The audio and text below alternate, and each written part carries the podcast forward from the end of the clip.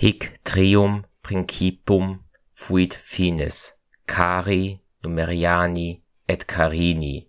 Wir sind am Ende der drei Kaiser, Carus, Numerian und Carinus, nach welchen uns die Götter Diokletian und Maximian als unsere Herrscher schenkten.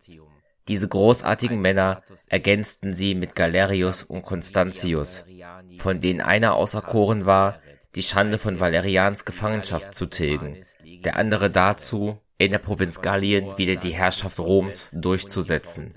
Vier große Herrscher waren sie, mutig, weise, gütig und großzügig, einig für das Reich, sehr respektvoll gegenüber dem Senat, Freunde des Volkes, verehrt, ernst und fromm, im Ganzen also Kaiser, wie wir sie uns immer gewünscht haben. Et quales principes semper oravimus.